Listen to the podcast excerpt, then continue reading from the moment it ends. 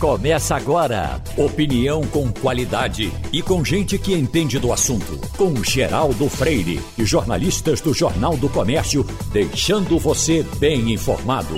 Passando a Limpo. Eita, o Passando a Limpo está começando. Tem Fernando Castilho, Romualdo de Souza, Wagner Gomes na bancada.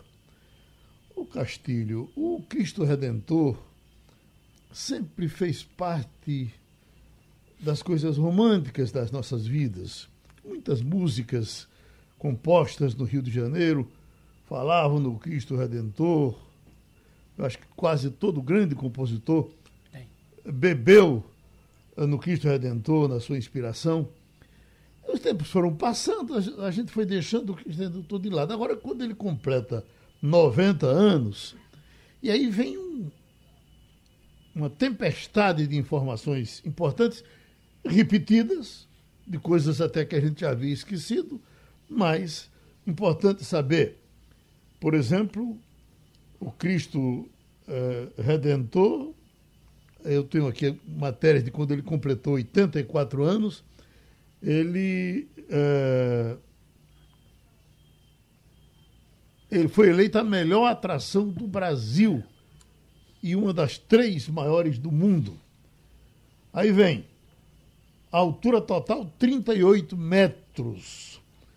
Isso significa que temos o Cristo Redentor equivalendo a, a um prédio de 14 andares. Eles vêm trazendo esses detalhes. Cada pé da estátua mede 1 metro e 35 centímetros. Os braços somam 28 metros de largura. A cabeça tem 30 toneladas mesmo peso de 31 carros populares juntos. Bom, depois chega na, na, na sua área, na, na, questão da área econômica, que o Cristo Redentor tem é, é, 21 mil empregados, dependendo da, da sua, da, da sua imagem, e 193 milhões de faturamento. É verdade. Como é bom, não é, rapaz? Bom dia, Geraldo, companheiros da bancada, bom dia, ouvintes. Olha, é um fato econômico, né? É? Um fato econômico bastante interessante. Eu confesso a você que eu já fui no Rio dezenas de vezes e nunca fui no Cristo Redentor. Eu acho que eu, porque não teve tempo, aquilo ali uhum. demanda uma, uma coisa. Mas é impressionante esse tipo de, de, de turismo que revela e o que se criou ao redor dele. As pessoas dizem que aos pés do Cristo tudo é muito caro, uhum. mas vale a pena. As pessoas também vão ali para suas devoções. Eu me lembro que há 10 anos, 2011, né, quando o Brasil estava na ponta dos cascos, né, Dilma estava assumindo, é, é, era o primeiro governo depois de Lula, é o, o, uma revista, a The Economist, fez uma matéria mostrando o Cristo Redentor como que fosse disparando, né? Era, uhum. era uma coisa. Depois fizeram a mesma imagem do Cristo Redentor, com ele, ele caindo. Voltando, né? Isso prova o quê? Porque aos olhos do mundo, uhum. o Brasil é visto através do Cristo. Existem algumas ícones assim. Um é o Cristo Redentor, o outro é a floresta amazônica. Sim. É, e esses são os dois ícones do Brasil. Depois vem Bahia, com, com seu, é, o Rio de Janeiro com seu carnaval, mas tem isso. Mas tem uma coisa que me chama a atenção, é o seguinte, é os filhos do Cristo Redentor. Uhum. Como as pessoas veem que ter um Cristo Redentor é bem diferente de um cruzeiro, é, existe um potencial econômico, acho que dezenas de cidades hoje, agora tem uma disputa entre as cidades para ver quem faz o Cristo Redentor maior. É. Uma coisa que me chama a atenção no Cristo Redentor, pelo que eu li nessas matérias, é o seguinte: primeiro, a qualidade da, do, da construção do Cristo. Uhum. Né? É um Cristo revestido com pedra-sabão, é um Cristo muito bem projetado, arquitetado. É, ontem saiu uma reportagem mostrando que uma das as mãos do, do, Cristo Redentor, que as pessoas dizem que é uma mão muito suave, muito delicada, foi inspirada numa, numa design que trabalhava com o cara que fez a, a, a, o projeto do Cristo e ele usou a, mão dela, que era uma mão bonita, para fazer aquele, para desenhar aquilo. Mas o Cristo Redentor, sem dúvida alguma, é um fato econômico, para o bem né, e para o mal. Uhum. O, o que nos surpreende nesse negócio é o seguinte, é que o Cristo Redentor é mais importante do que a maioria das atrações turísticas do Rio de Janeiro. Então, é, o Rio de Janeiro é uma cidade maravilhosa para você ver, onde você chega, apesar de toda a dificuldade né, do tráfego, é, da, das áreas que você não pode entrar, né, a parte visível, turistável do Rio de Janeiro é muito forte e o Cristo ancora isso. Eu confesso que é, que é muito interessante e, e fiquei muito é, curioso com essa história de quanta gente depende do turismo gerado pelo Cristo Redentor e pela atração disso aí. Agora, Castilho, você não detém a exclusividade de não ter visitado o Cristo Redentor, mesmo indo ao Rio de Janeiro dezenas de vezes, não moradores do Rio de Janeiro, nativos do Rio de Janeiro, existe um número enorme de pessoas no Rio de Janeiro que sequer conseguiram chegar perto do Cristo Redentor. É verdade. Porque tem um custo muito alto para chegar ali. Agora, é bom que se diga também, é uma estátua uh, muito bem construída e que não é somente isso, Geraldo. O governo do Rio de Janeiro, diferentemente do que acontece na maioria dos casos do Brasil, mantém aquela, aquela estrutura muito bem conservada. Há uma equipe permanente fazendo a manutenção, que não adiantaria somente construir aquele monumento, não. É. Teria que dar manutenção. E tem ali escada rolante, tem uma estrutura. Então, evidentemente que há falhas. Ela se paga também. Se paga, se paga. sem é um dúvida. Se paga. Sem dúvida. Agora, tem manutenção, que o hábito do poder público do Brasil é construir e achar que aquilo é eterno. Não, você tem que construir, tem que dar manutenção em tudo que se faz. Agora, também com a, a, a visitação constante e permanente. Se a, a, autoridade pública não tiver tendo cuidado, a degradação é o protesto vai para a rua. Exatamente. E, exa... e, e, Olha, veja só. E vai pesar no colo do prefeito. Nós tivemos aqui no Recife uma ideia brilhante de construir uma passarela na Avenida Antônio de Góes, né, com escada rolante. Nós tivemos outra passarela em frente ao Hospital das Clínicas que tinha elevador. Fizeram, beleza. E a manutenção? Uhum. Né? Acabou tudo. Veja só, em pouco tempo, em pouco, acho que em poucos meses acabou tudo. São equipamentos que requerem manutenção constantemente. Então, o Cristo, o Cristo Redentor tem escadas rolantes e tem que ter manutenção. Romualdo, deixa eu passar aqui o seguinte, olha. O monumento foi totalmente construído com dinheiro do povo. Duas campanhas de arrecadação foram feitas entre os brasileiros. Que significa que não só, foi o Rio de Janeiro que pagou, não. O. Brasil todo pagou. Na época, o Cristo Redentor custou 2.500 contos de réis, o que valeria aproximadamente 9 milhões e meio. Gastos uh, uh, bem menor do que os 60 mil contos de réis da Estátua da Liberdade. A obra demorou nove anos para ficar pronta. Romualdo? Geraldo, eu morei no Rio de Janeiro e visitei o Cristo Redentor na época em que era bom visitar o Cristo Redentor do ponto de vista é, do ingresso, né? Hoje uma temporada, hoje para você ir no Cristo Redentor, você não, não, não gasta menos que 100 reais só de ingresso. O que é importante destacar é salgado é importante visitar ali, mas é, é um preço alto. Ah, mas tem também o seguinte, né, Geraldo? É, Wagner destacou bem que nem, nem todo carioca ou fluminense é, já visitou a Estátua da Liberdade. Oh, desculpa, a estátua do Cristo Redentor, ao contrário da estátua da Liberdade, que você chega em Nova York, qualquer pessoa já foi na estátua da Liberdade, mas tem uma, uma, um fator importante. Uma vez, Luiz Gonzaga estava no Rio de Janeiro isso no finalzinho dos anos é, 60. E que muitos dos historiadores de Luiz Gonzaga ignoram esse fato. Então, ele fez o seguinte: ele chegou no pé da estátua, é, e aí todo mundo dispensou Luiz Gonzaga de fazer, de pagar o ingresso. Aí o Luiz Gonzaga fez o seguinte: pegou a sanfona, pegou o trio, fez um show no pé do Cristo Redentor arrecadou mais dinheiro do que se todo mundo que tivesse por ali tivesse pago o ingresso e depositou o dinheiro eh, no caixa da Arquidiocese do Rio de Janeiro. É como se fosse a contribuição de Luiz Gonzaga para aquela, aquele monumento. É, como a gente diz, quando uma empresa se estabelece numa região, é, Castilho, diz o seguinte: a empresa vai gerar tantos empregos diretos e tantos indiretos. No caso do Cristo Redentor, a economia indireta é altíssima, maior do que a economia, o que gera de economia direta. Por quê? Porque você vai passando, tem camelô, tem eh, gente que toma conta do seu carro, tem gente que eh, leva você daqui para colar. Então, esse lado aí dos pirangueiros realmente funciona muito bem.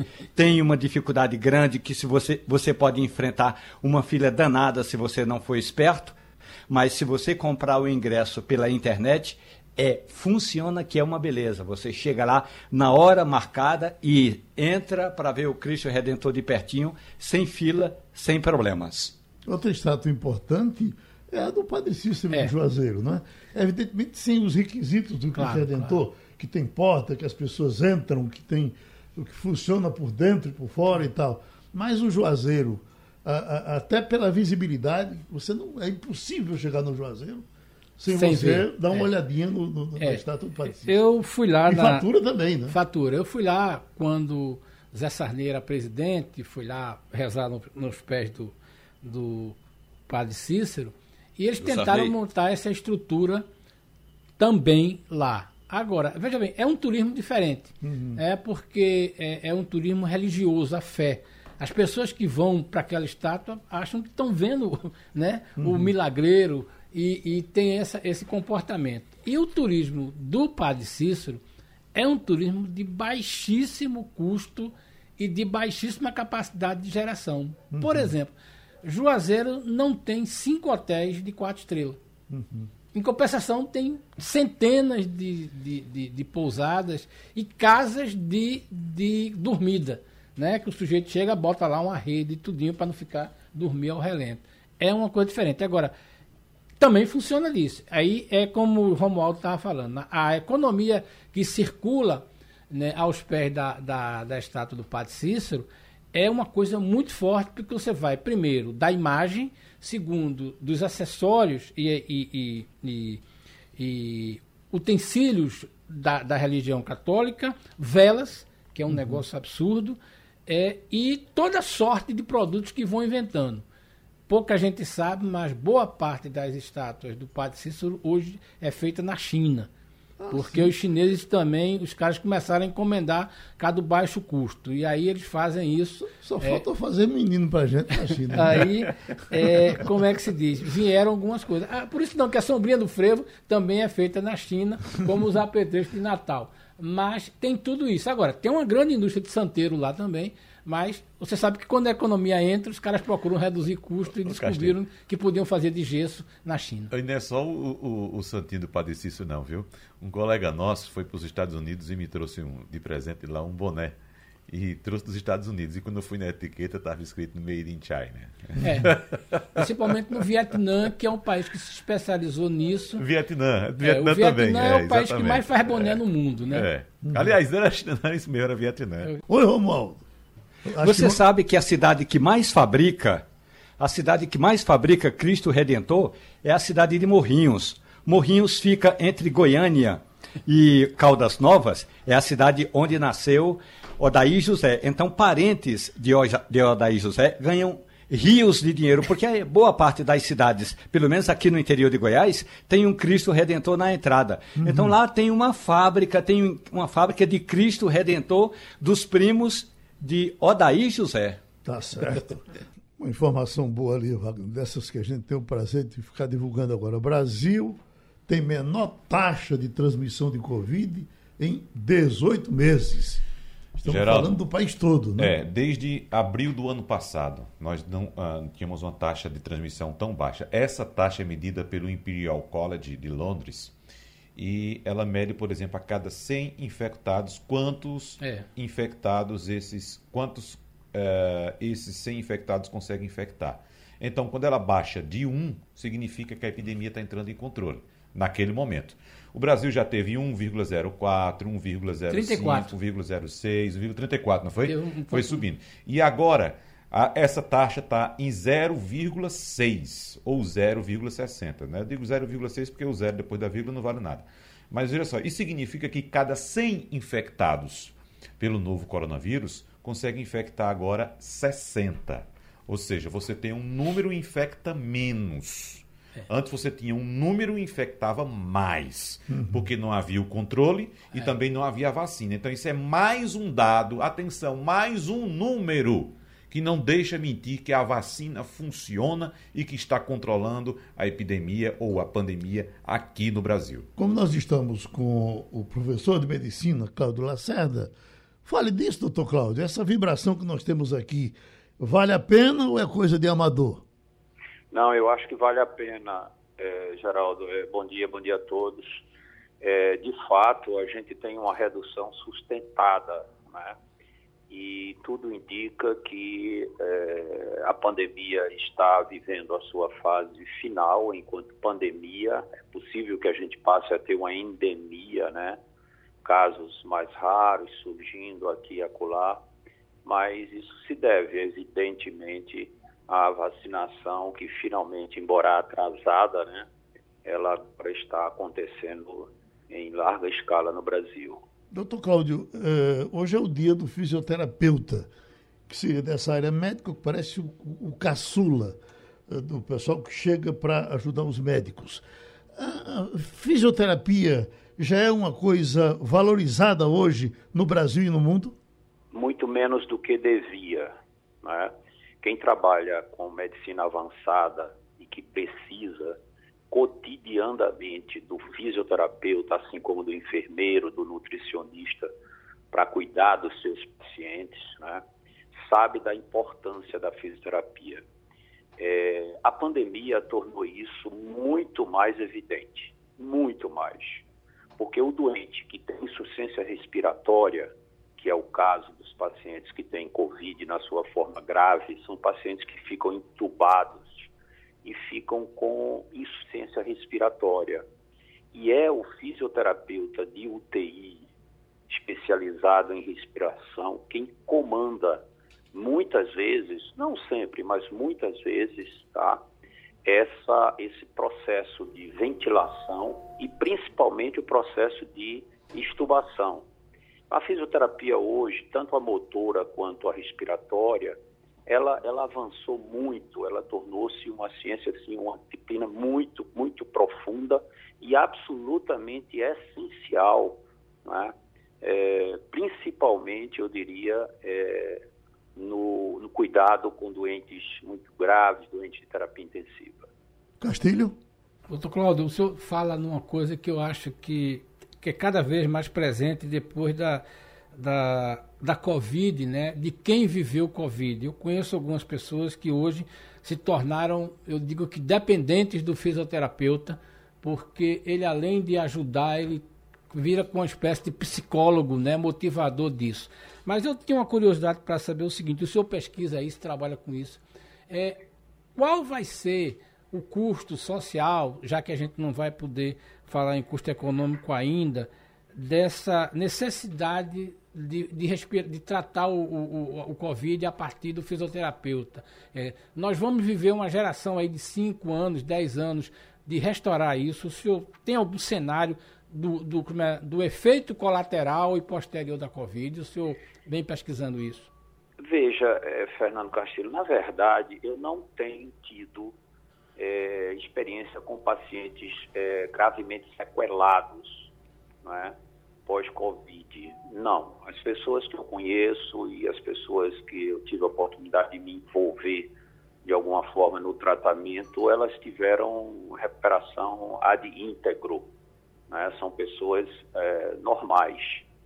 Mas é, o, o que eu queria aproveitar o ensejo para realçar é que essa pandemia ela deixa legados muito, muito importantes. Né? Primeiro, o aprendizado da medicina, principalmente a medicina de alta complexidade. Segundo, é, a gente tinha uma carência crônica de leitos de terapia intensiva. Isso impactava negativamente nos programas de transplante de órgãos, né? porque pessoas com morte cerebral eram, eram desprezadas porque eram considerados cadáver, embora cadáver que poderiam recuperar várias vidas através da doação de órgãos, mas é, a falta, a escassez de leitos de terapia intensiva para atender pessoas vivas e não com morte cerebral fazia com que esses, essas pessoas é, eram abreviava-se assim a, a, o desfecho final, a parada cardíaca, né? Já estavam mortos. Isso prejudicava muito os programas de transplante no Brasil inteiro. Eu acho que a pandemia deixa um legado importantíssimo de leitos de terapia intensiva que vão servir para, para cuidar dos, dos nossos pacientes muito melhor do que a gente cuidava antes. Além disso, ela ensinou muita medicina, medicina no sentido amplo da palavra. É, cuidados com pessoas doentes, que envolve a participação de médico, assim como de fisioterapeuta, de enfermeiros, de nutricionistas. Né? Então, essa medicina multidisciplinar, ela tomou um impulso enorme. E o terceiro legado é a importância do SUS, a necessidade de investir nisso que o Brasil tem, não é? Que é um modelo para o mundo inteiro, embora haja, evidentemente, suas dificuldades, seus percalços e tal, claro que não é um sistema perfeito, mas ele foi de fundamental importância e ele permitiu salvar muitas vidas, principalmente né, das pessoas desamparadas, da, das camadas sociais mais baixas. Doutor Cláudio, para gente fechar a nossa homenagem ao fisioterapeuta, se você conversa com o fisioterapeuta hoje, eh, até quando eles passam por aqui, você sente que ele ainda uh, se sente meio de pouco aproveitado, meio de segunda classe, especialmente quando você, você pega um, um papel de concurso oferecido pela prefeitura, aí você precisa de fisioterapeuta. Aliás, em todo canto eles estão pedindo. Aí você vai ver o salário é 1.500, R$ mil reais, é quase o salário mínimo. Aí eu lhe pergunto, qual é o seu recado para estimular essas pessoas para que não desanimem, porque o futuro vai ser importante? Eles precisam ser muito mais reconhecidos do que são. Muitas vezes, é, cuidando desses doentes, com esse perfil, com esse nível de gravidade, a gente tem, tem momentos, é, Geraldo e, e, demais da, da bancada, é, que a gente, que o paciente precisa muito mais de um fisioterapeuta do que de um médico, sabe? Uhum. E, e, eu não acho justo né, que eles tenham uma remuneração que não, que não passe por esse reconhecimento. Né? Uhum. É, eu me refiro aos fisioterapeutas é, competentes, que são boa parte deles, entende? Não há dúvida de que eles têm que ser muito mais bem reconhecidos. E são lá fora, uhum. são lá fora. Você vê que nos, nos, nos, esportes, por exemplo, tem muito mais a presença na, na campeonatos de profissionais de tênis, quem, quem, quem é contratado, quem cuida dos tenistas são fisioterapeutas. Uhum. No futebol também, no basquete também, no voleibol também. Né? Claro que existe um médico por trás, mas quem está no front, quem é realmente valorizado, quem, quem o esporte precisa mesmo é do fisioterapeuta e da fisioterapia de alto nível. Pronto, a gente agradece ao professor Cláudio Lacerda a sua participação no Passando a Limpo. Romualdo, quando aquele bispo estava ontem fazendo aquele discurso bem articulado, falando das armas, etc., eu fiquei pensando, puxa vida, está batendo no fígado de Bolsonaro. Daqui a pouco começam, uh, uh, pelas redes sociais, os pipocos em cima do bispo. E até agora eu não vi nada, o pessoal não começou a trabalhar ainda. Então, não fez efeito? Geraldo fez efeito porque deu uma boa repercussão. E quando eu digo boa repercussão, é em relação à quantidade. Uhum. É, é bom lembrar porque o dia 12 de de outubro é o dia da Aparecida e muita gente associa o feriado apenas ao dia da criança. E a homilia, que é o discurso no meio da, da celebração de Dom Orlando Brandes, foi uma homilia sem citar nomes, mas falando é, de pátria amada, que a pátria amada não pode ser a pátria armada. Uhum. Ou seja, foi um discurso direto, objetivo, sem necessariamente dizer que, em algumas ocasiões, o presidente da República é, exagera quando bota, por exemplo, uma criança com uma arma, ainda que de brinquedo na mão, quando bota uma criança fazendo gesto de arminha. O discurso do, do bispo é, foi um, um, eu poderia dizer assim, foi algo articulado é, com o, o, antecessor dele. Geraldo, a, a arquidiocese de Aparecida tem uma certa autonomia importante. E aí, cada vez que uh, Dom Orlando vai fazer um discurso, sem dúvida, ele pede opinião a um cardeal que já foi bispo lá de Aparecida, foi secretário-geral da CNBB, mas exatamente para que a igreja possa ter um discurso uniforme. Dom Orlando também conversou com a direção da Conferência Nacional dos Bispos do Brasil e fez esse discurso assim, fez essa homilia com base na preocupação e com base também em documentos que a própria Conferência Nacional tem divulgado a respeito do momento econômico, político, ético, estético e moral do país. Castilho, vamos sair do bispo e vamos para Valdemar Costa Neto, que era uma figura execrada até um tempo desses, mas trabalhava nos bastidores. Depois foi criando coragem, recentemente fez um discurso pesado aí e no dia seguinte conseguiu tirar o presidente do BNDES e está atuando uh, solto, livre e leve, não é isso? Pois é. O presidente Valdemar Costa Neto, que é o presidente do PL, é sempre bom lembrar o seguinte: ele foi acusado, julgado, condenado no, no escândalo do mensalão, ainda no governo Lula, sete anos e dez meses, cumpriu pena, usou tornozeleira e só foi beneficiado pelo indulto do governo Temer em 2016.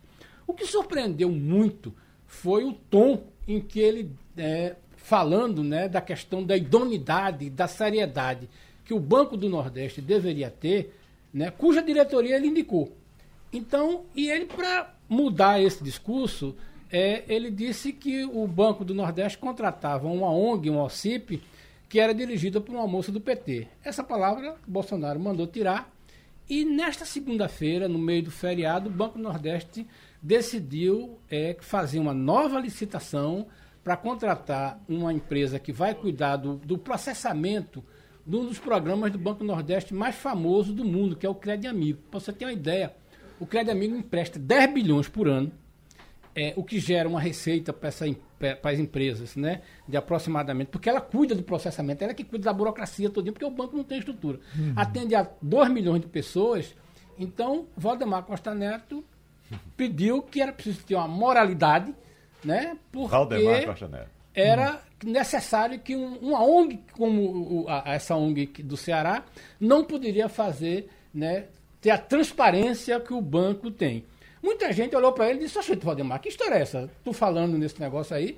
Mas é verdade, ele conseguiu, não indicou o presidente, mas a força do Valdemar Costa Neto junto ao presidente já fez com que esse contrato, que já vinha desde 2003, deva ser substituído. Valdemar da Costa Neto. A, a, o dinheiro que a ONG ganhava parece que era um bom dinheiro, né? É um dinheiro estimado em 600 milhões uhum. no, no, no, contrato todo. Ela não Sim. ganha 600 milhões por ano. É o seguinte, o Banco Nordeste não tem gente para ir atrás do cara que vai tomar 300 reais, 500 reais, 1.500 reais. Veja bem, são 2 milhões e 200 mil pessoas que operam no Crédito Amigo por ano. Esses 2 milhões de pessoas tomam emprestado 10, 10 bilhões. Imagina quando você divide uma coisa pela outra. É um crédito pequeno e orientado. Então, tem que ter uma instituição que diga assim, olha, você está precisando de mil reais. Para quê? Não, eu quero fazer isso aqui. Olha, peraí, você não precisa de mil reais, você precisa de 500. Você toma 500, paga e depois vai. É um sucesso tão grande né, que o Tribunal de Contas já elogiou, já, já, já outras instituições, a CGU já elogiou. O que surpreendeu uhum. foi que Valdemar Costa Neto, que indicou, ou pelo menos apoiou a diretoria, de repente se indignou num vídeo dizendo que era um absurdo uhum. que o AONG né, ganhasse tanto dinheiro. Não é verdade que ela ganha 600 milhões por ano. Sim. Ela pode até ter faturado isso ao longo dos anos.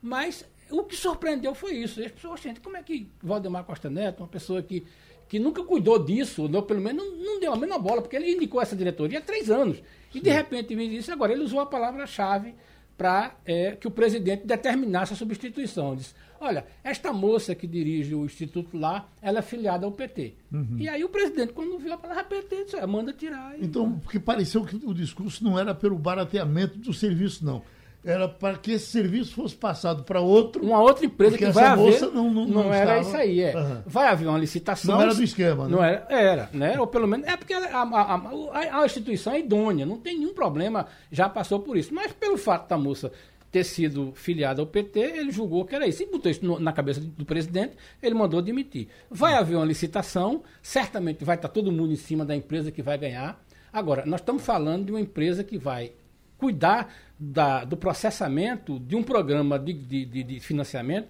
que empresta 10 bilhões por ano. Então, está todo mundo em cima disso aí, porque se ficou, se for é, negativo, vai ser muito sério. O que se diz em Brasília, Romualdo? Olha, que Valdemar Costa Neto continua mandando.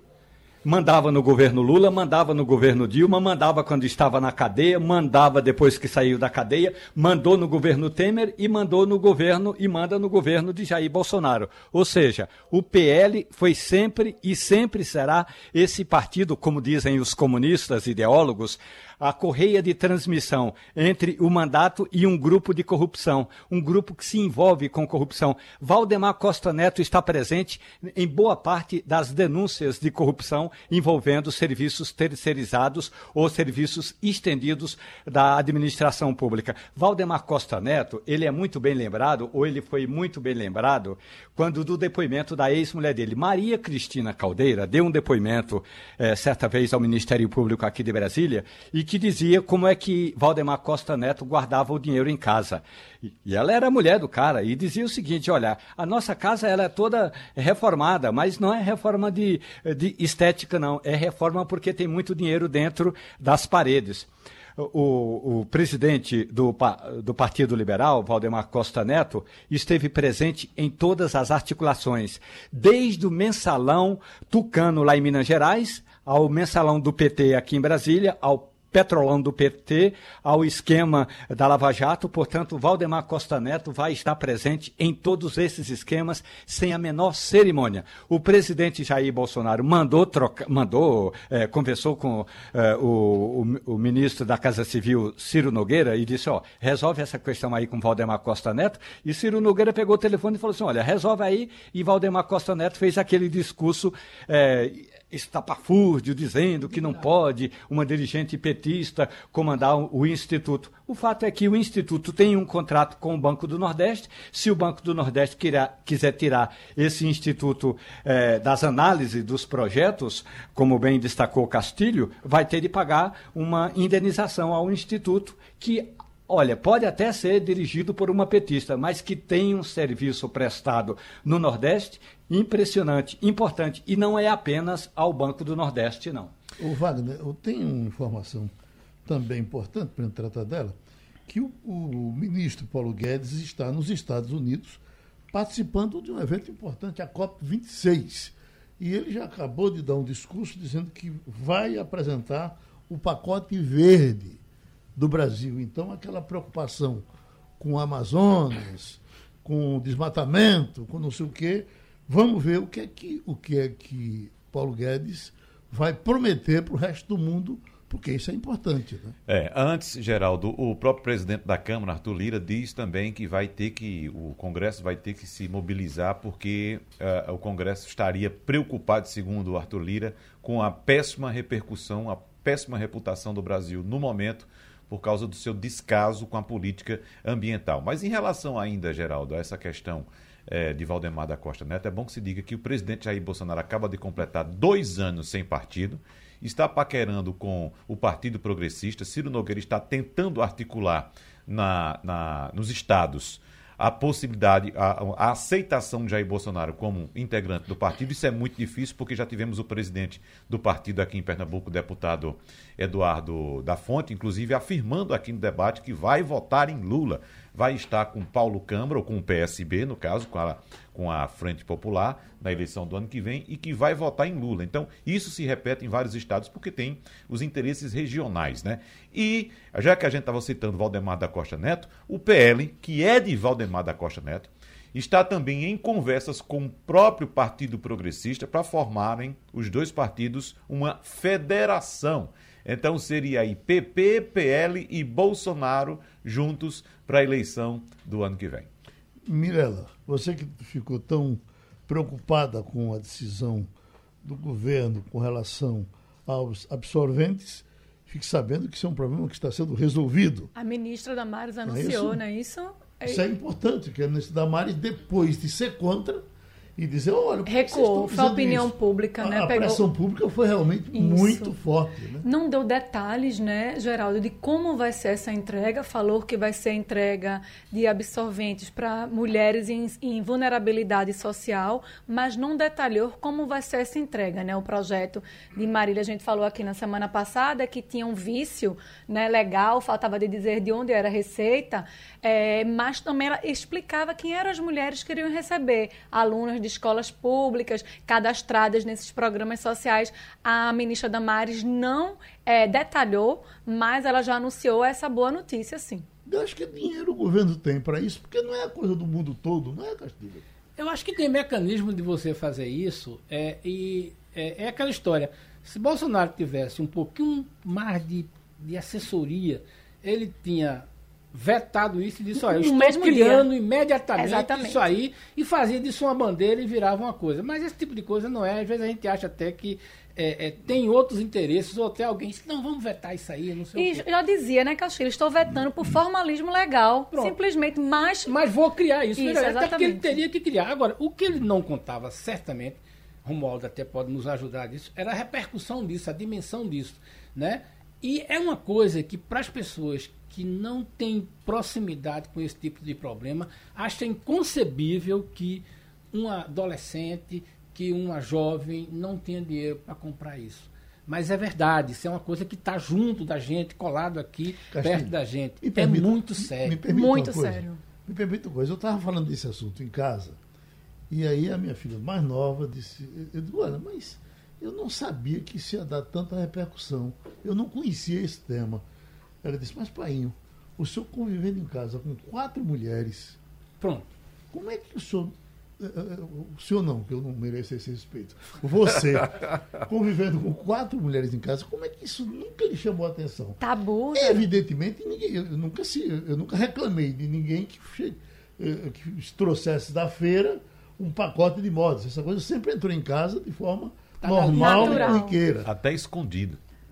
Acho que escondido lá em casa não, não, né? No trabalho. Não, em algumas é. casas sim. Sim, em algumas casas. Em algumas sim. casas sim. O, o, machismo é muito latente, a gente não pode. É um assunto não, tabu. É, a pobreza menstrual é um uma quatro, quatro meninas, uma quatro, quatro meninas não recebem, faltam trabalho ou faltam escola por falta de absorvente. Teve uma deputada, inclusive, de Minas Gerais, que diz: olha, mas que bobagem, nós resolvemos isso com um paninho. Sim, é, foi uma coisa inconcebível. Isso uhum. é uma uhum. fala muito infeliz. Né? Uma vez eu fiz trabalho, um trabalho social na, na Bom Pastor, na coluna do Bom Pastor, e a gente fazia um, um, uns, umas necessaires. E o que elas mais pediam, por incrível que pareça, era absorvente. Porque muitas mulheres que estão lá né, são esquecidas da família, diferente com o homem, é, que o homem tem a mãe ou tem a mulher. A mulher é esquecida. E eles ficam sem receber. Absorvente é caro. A gente falou sobre isso aqui. Tem de 5 a 10 reais, dependendo da marca. É caro caro, muitas usam miolo de pão, muitas usam batatas. Então, assim, é uma situação muito vexatória. Imagina para uma menina recém-chegada à adolescência, é, Wagner tem filha, você tem filha.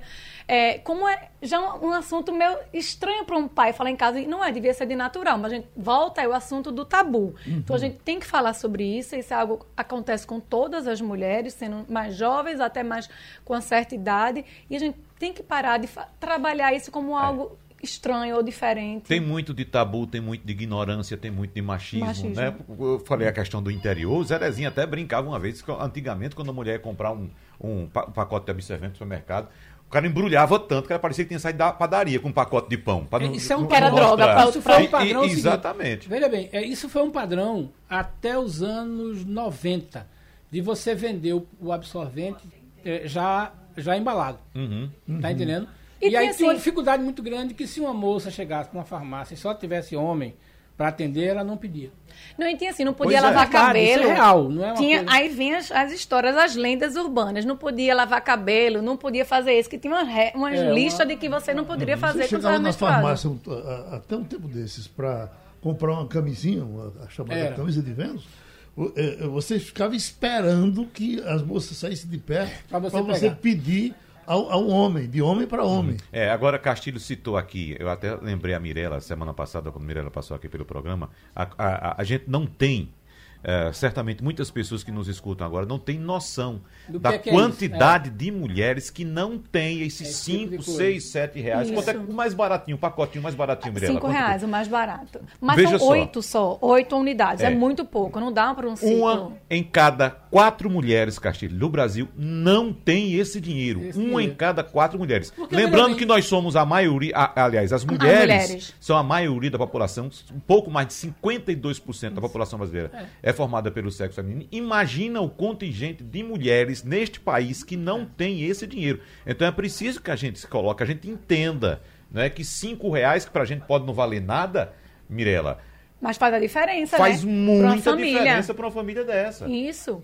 E às vezes uma família bem populosa, que a mãe é, é a chefe da família e tem três, quatro, cinco meninas. Né? Então isso, para uma pessoa que ganha 300 reais do Bolsa Família, realmente é inconcebível. Né? Uhum. Aí tem aqui Guaraci dizendo, mas Dilma, mulher, não resolveu isso na presidência da República? Ô, Guaraci, quem é que garante que Dilma menstruava? Bom, sabendo, mesmo sabendo que Mirella estava muito ocupada com o jornal digital, a sua coluna, ela preparando aí, atualizando todo mundo, mas é, o que eu tenho escutado de ontem para hoje, de vibração de algumas pessoas com relação a, a, a turistas, a hotéis lotados, a grandes movimentos. Eu digo, bom, vamos saber de, de, de até que ponto isso é, é, verdade. Bem animador, bem animadores os números, Geraldo. Eu fui para Porto de Galinhas no final de semana, muito carro, muita gente andando na rua, né? A praia Serrambi lotado, a ilha de Santa Aleixo, que é um destino, né, para quem é aqui do, do Recife, passa, tem barcos que alugam, tem as próprias as veranistas, muito, muita gente. O verão entrou forte e com isso os números bem animadores. Você veja que Ipojuca lidera a taxa de ocupação hoteleira com 97%. E a gente está falando do local que tem mais leitos do que. É, Ipojuca tem mais leitos do que Recife. É, então, é, é algo bem animador mesmo. Seguindo isso, tem 87% em Cabo de Santo Agostinho, 85% em Fernando de Noronha né? 81% e 80% em Goiânia e Garaçu. E veja você também, mesmo a gente no verão, na primavera, né? A gente já está na primavera, verão, Gravatá e Bonito tiveram 78% e 75%, respectivamente, de ocupação hoteleira.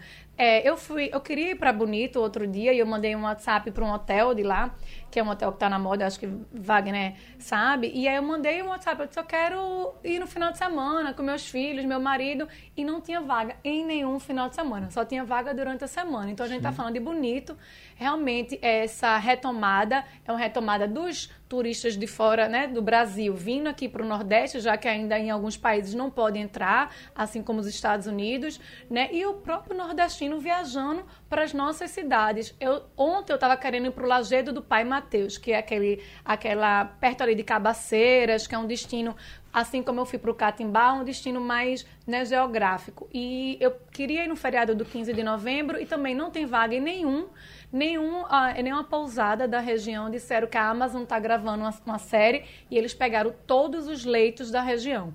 Lembrando que o Lagedo do Pai Mateus, na Paraíba, foi o local onde gravou a minissérie Onde Nascem os Fortes da Rede Globo. Então uhum. acabou virando também um destino. É. Agora, Mirela. Geraldo, é, é, esse relato que Mirela traz é muito importante, porque denota que as pessoas daqui do Nordeste também estão viajando pelo próprio Nordeste. Eu conversando uh, certa vez aqui no debate com Eduardo Cavalcante, que é do Portal do Gravatá e também da ABIH, ele informando que boa parte dos visitantes lá de Gravatá vem da Paraíba, né? Uma parte muito importante. Claro, temos os nossos pernambucanos que vão também, mas tem muita gente da Paraíba que vem para cá. Alagoas também. Então, é importante É, esse eu acho que é um ponto positivo, é uma herança boa que a pandemia nos deixou, que a gente fez muita campanha em relação a isso, isso. né, Mirela? Para que as pessoas que tinham que viajar, que precisavam viajar para sair de casa, que viajassem de carro pelo interior do Nordeste para conhecer exatamente esses destinos que você citou aqui. E Geraldo, que tem feito essas viagens também, eu vou até colocar aqui para Geraldo uma sugestão aqui de viagem, Geraldo, para você conhecer o Brejo Paraibano também tem locais excelentes. Pois é, Bananeiras, Areia, a Lagoa Grande. Mirela, tem é, hospedagens espetaculares, condomínios muito bons, condomínios muito elegantes, muito charmosos, completos, completos com toda a área de infraestrutura, além da natureza no local, tem visita, você pode, você pode fazer também, por exemplo, lá tem uma produção de cachaça muito grande naquela região, você pode vi, visitar a, a, os alambiques. Enfim, é um destino excelente também aqui na Paraíba, pertinho, a 200, 230 quilômetros daqui. Miguel. Eu demandei também os números do aeroporto do Recife, ainda não saiu, mas eles trouxeram o de agosto.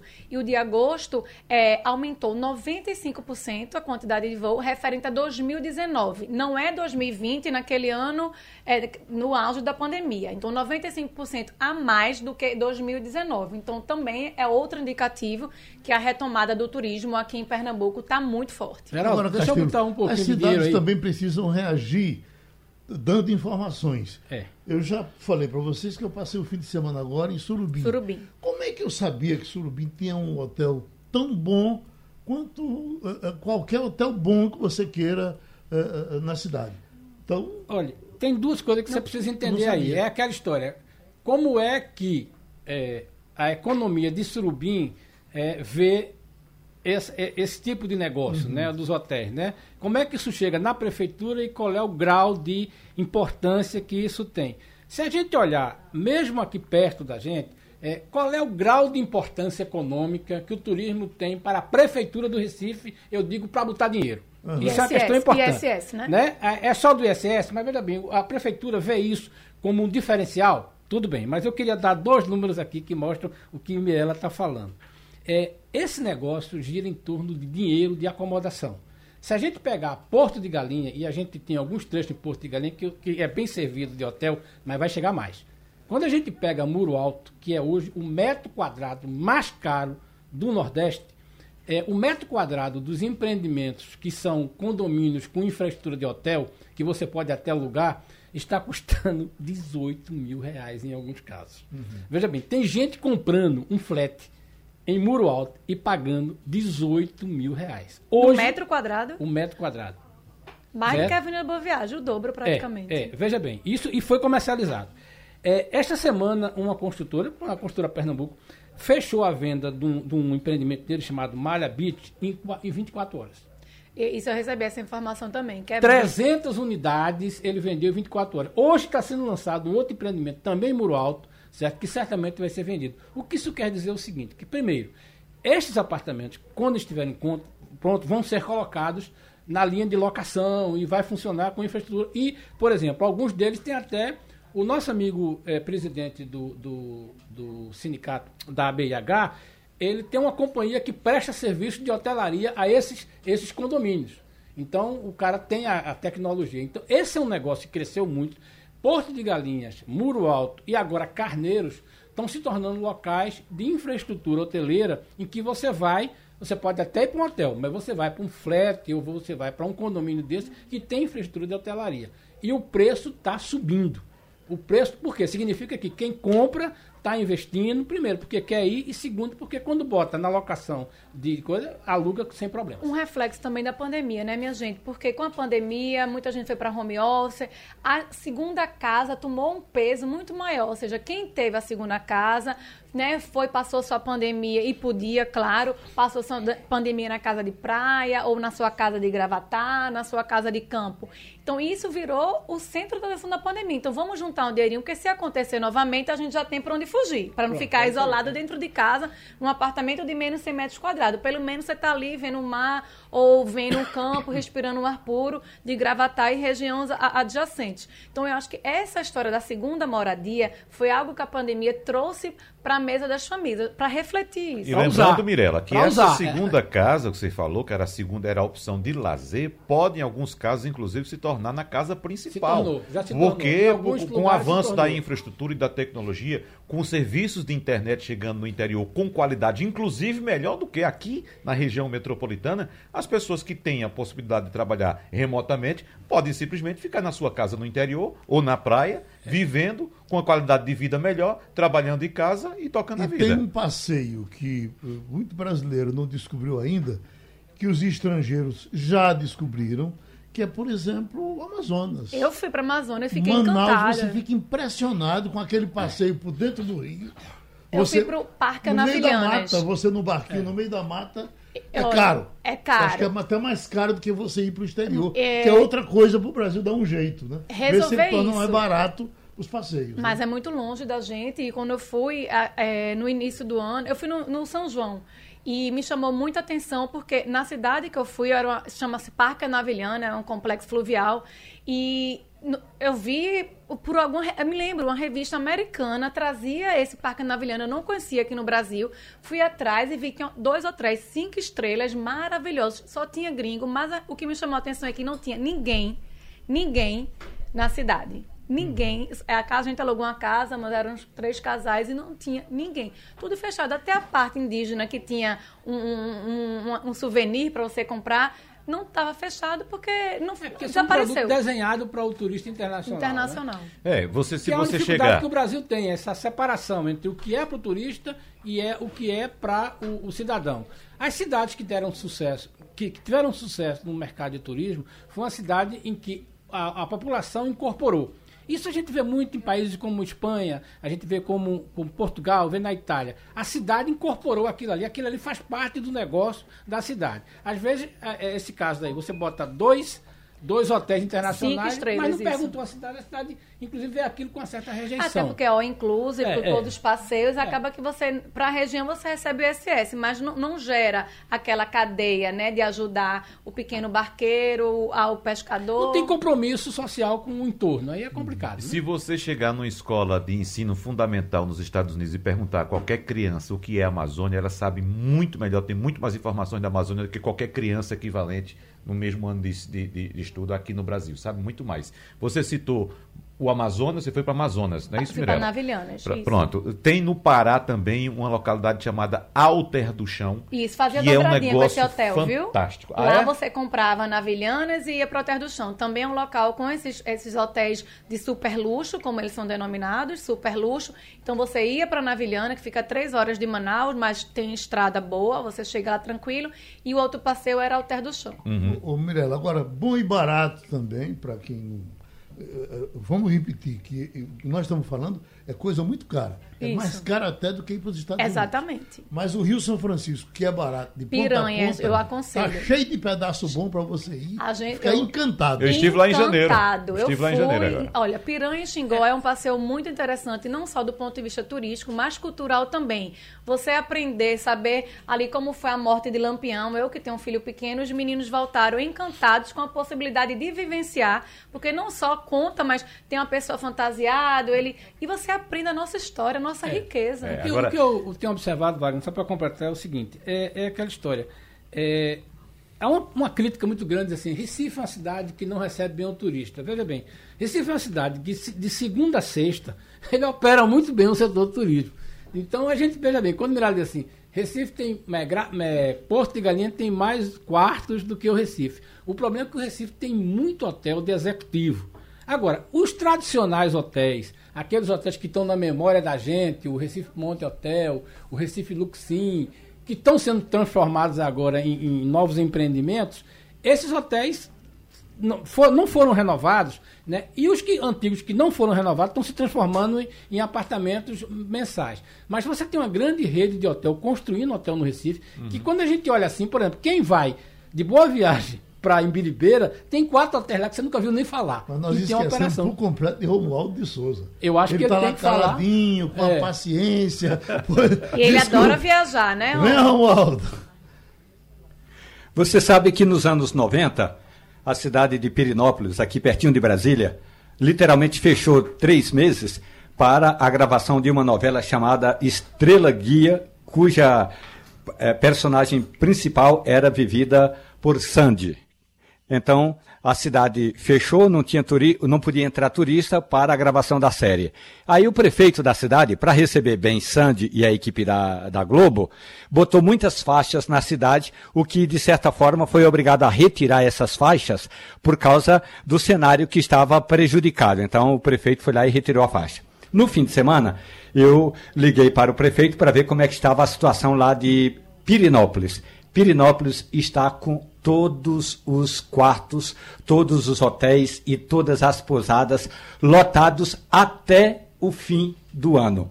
E aí é bom lembrar uma coisa importante: quando ah, o turista é bem recebido, ele volta. Eu estou me organizando agora para ir a um hotelzinho que fica na Serra da Canastra, bem ali onde nasce o Rio São Francisco.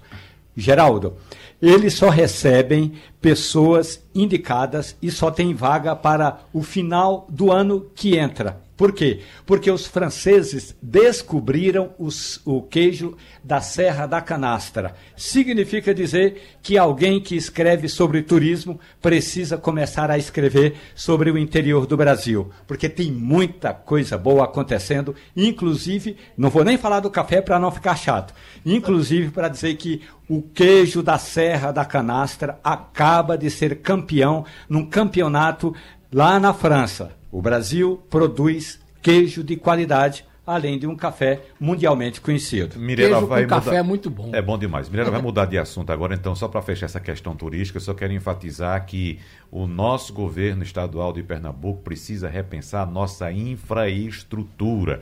E isso que Castilho falou é muito importante, porque, de fato, é, é você vir para o Recife hoje, você fazer negócio no Recife, você se locomover no Recife, isso é um absurdo. Então, tem que haver uma descentralização sair essas decisões todas daqui do Recife, mas tem que haver investimento em infraestrutura, principalmente rodoviária. Se o governo não fizer isso, não vai Vamos fechar, Mirella trazer uma notícia triste, Geraldo. É, morreu no final da noite da terça-feira o violinista, professor e diretor Rafael Garcia, aos 77 anos. Rafael ele trouxe, idealizou o Virtuose, que era um festival de música clássica que é, trouxe, colocou Recife, colocou Pernambuco na, nesse cenário de música clássica internacional. Então, aí meus sentimentos à pianista Ana Lúcia, à viúva e a todos os filhos. E terminou o Passando a Limpo.